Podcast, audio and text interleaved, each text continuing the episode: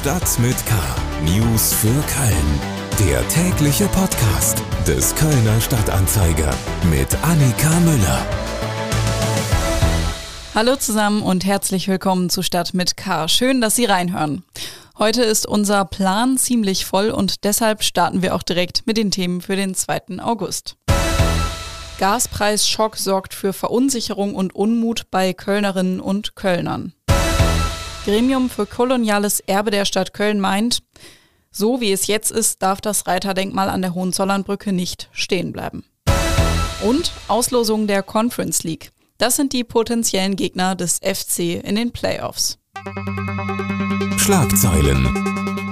Gut ein Viertel der Kölner Erstklässler, die kommende Woche eingeschult werden, hat keinen Termin für eine Schuleingangsuntersuchung bekommen. Nach Angaben der Stadt gibt es dafür mehrere Ursachen. Eine davon ist ein hoher Krankenstand beim Personal des Kinder- und Jugendärztlichen Dienst der Stadt und auch bei den eingeladenen Familien. Bei Ford in Köln laufen die Bänder endlich wieder. Pünktlich mit dem Ende der Werksferien am Montag im Nieler Autowerk werden wieder Kleinwagen vom Typ Fiesta produziert. Vor den Werksferien im Juli hatte es immer wieder tagelange Produktionsausfälle bei Ford in Köln, wie bei vielen anderen Autobauern gegeben. Grund war fast ausschließlich ein Mangel an bestimmten Computerchips. Das ist aktuell aber kein Problem mehr. Björn Häuser tritt an diesem Freitag schon zum 600. Mal im Gaffel am Dom auf. Zur Feier des Tages bekommt Häuser Unterstützung von Stefan Brings und verspricht seinem Publikum zudem noch eine weitere Überraschung. Für Häusers Jubiläumsauftritt sind bereits alle Tische ausgebucht. Reservierungen können wieder ab dem 601. Freitagskonzert vorgenommen werden.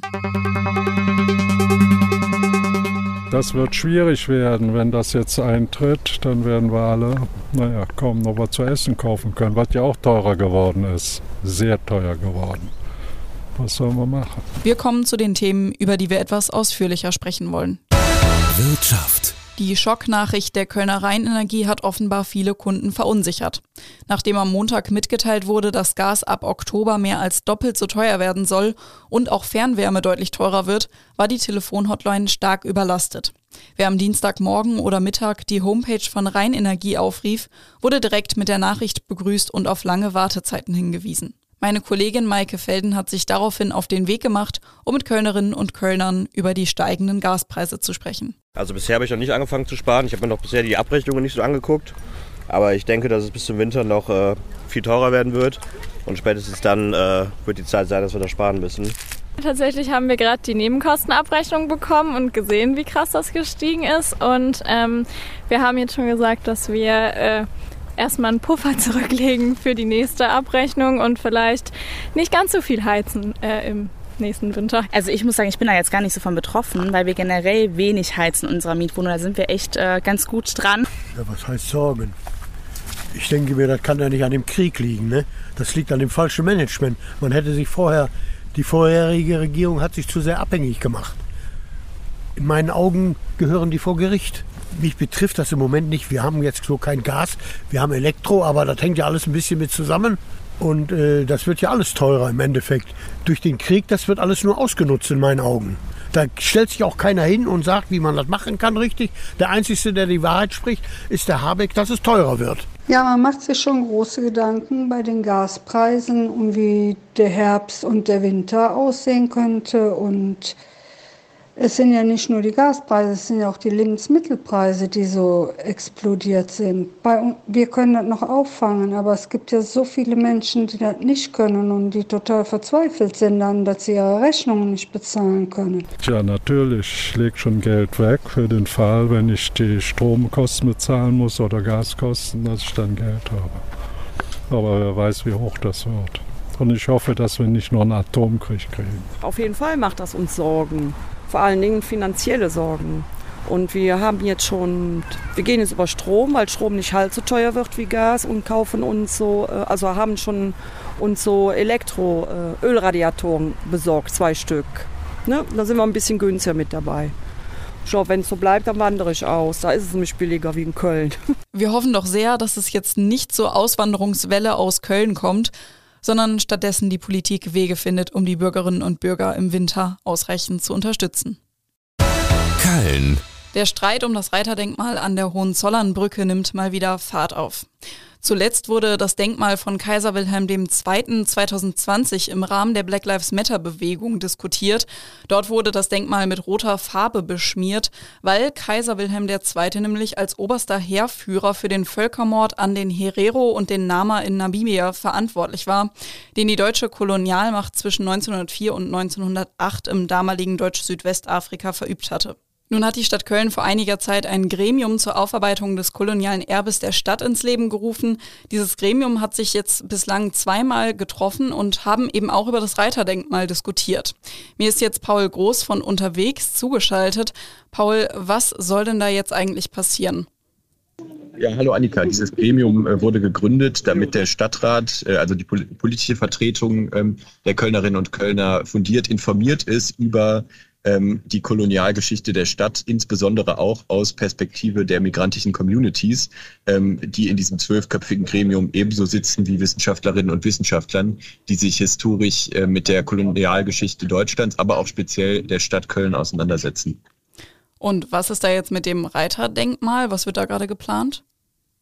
Ähm, ja, das Reiterdenkmal ist eines von ganz vielen äh, Themen, die dort diskutiert werden. Bislang gab es zwei Sitzungen dieses Gremiums ähm, und äh, dieses tagt jetzt äh, viermal im Jahr äh, und am Ende eines zweijährigen Prozesses sollen dann politische Empfehlungen stehen. Ähm, das heißt, das ist alles noch ein, ein, relativ langer Weg zu gehen. Was man jetzt aber schon raushört, wenn man mit Mitgliedern dieses Gremiums spricht, ist, dass dieses Denkmal eben so wie es jetzt an der Hohenzollernbrücke steht, nicht weiter stehen kann. Ähm, ja, weil es eben äh, sozusagen für diese äh, Kolonialmacht und für dieses Regime, was damals herrschte, steht und äh, dass das, was sich daraus an äh, ja, imposantem Eindruck äh, im Stadtbild quasi ergibt, dass das eigentlich referiert auf genau diese äh, schreckliche Machtstruktur. Ähm, ja, und die Frage ist natürlich, wie man damit umgeht. Äh, die eine Möglichkeit ist es, Denkmal quasi abzuräumen äh, und von dort wegzunehmen, irgendwo vielleicht zu lagern.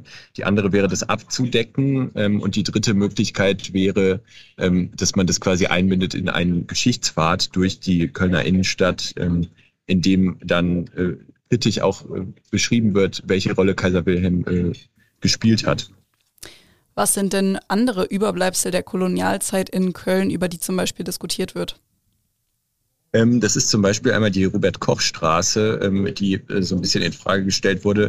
Denn Robert Koch äh, hat in Afrika, äh, in Ostafrika Menschenversuche durchgeführt, die zur Erblindung und auch zum Tod von ungefragten Probanden geführt haben. Das heißt, darin steckt auch eine Menge Ungerechtigkeit in Bezug auf den globalen Süden, die bislang hier viel zu wenig, ich glaube, das kann man so sagen, diskutiert wurde.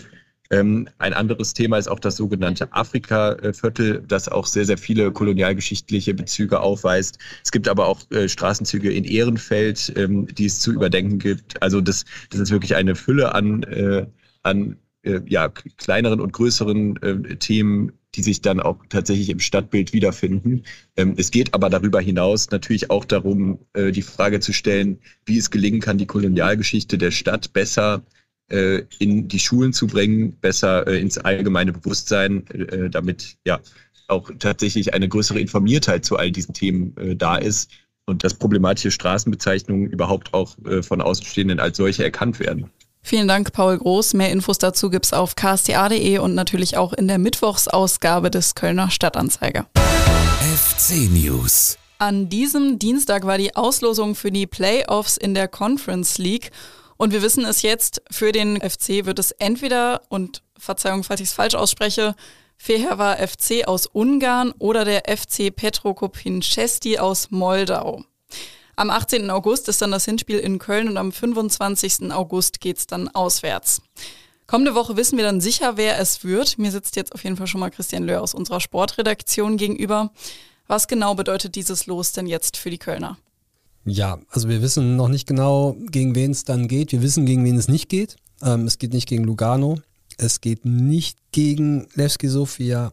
Ähm, und es geht auch sicher nicht gegen Czestochowa, ist ein Club aus Polen, polnischer Vizemeister, die wären auch in der Verlosung gewesen, ähm, gelten als sehr stark.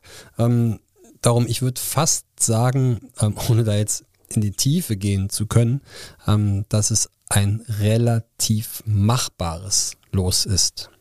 Und äh, du hast es gerade selbst schon gesagt, es steht ja noch nicht fest, gegen wen es geht, aber die Kölner scheinen sich doch irgendwie ziemlich sicher zu sein, oder?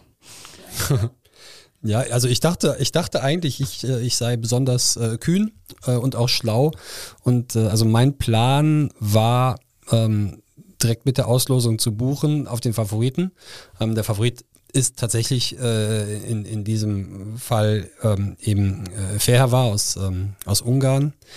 Ähm, das ist nicht allzu weit von Budapest. Äh, darum hatte ich dann eigentlich ähm, sofort versucht, äh, Flüge nach Budapest zu buchen. Ähm, kleiner Hack, man kann dann einfach noch äh, auf den äh, Gegner noch setzen äh, aus, aus Moldau, also beim, bei irgendeinem Wettanbieter ähm, nochmal 20 Euro drauf. Dann kann man sich also sozusagen hatchen, falls das doch nicht funktioniert.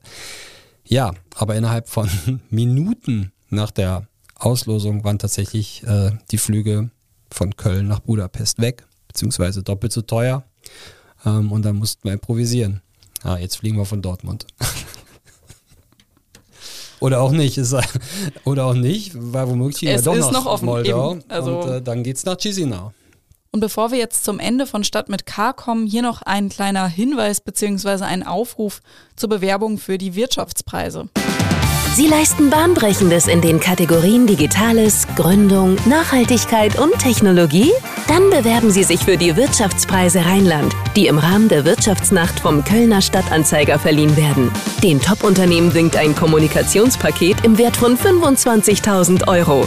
Jetzt bis zum 15.08. per Video bewerben auf wirtschaftsnacht-rheinland.de. Mehr Informationen dazu gibt's auf der Homepage der Wirtschaftsnacht Rheinland.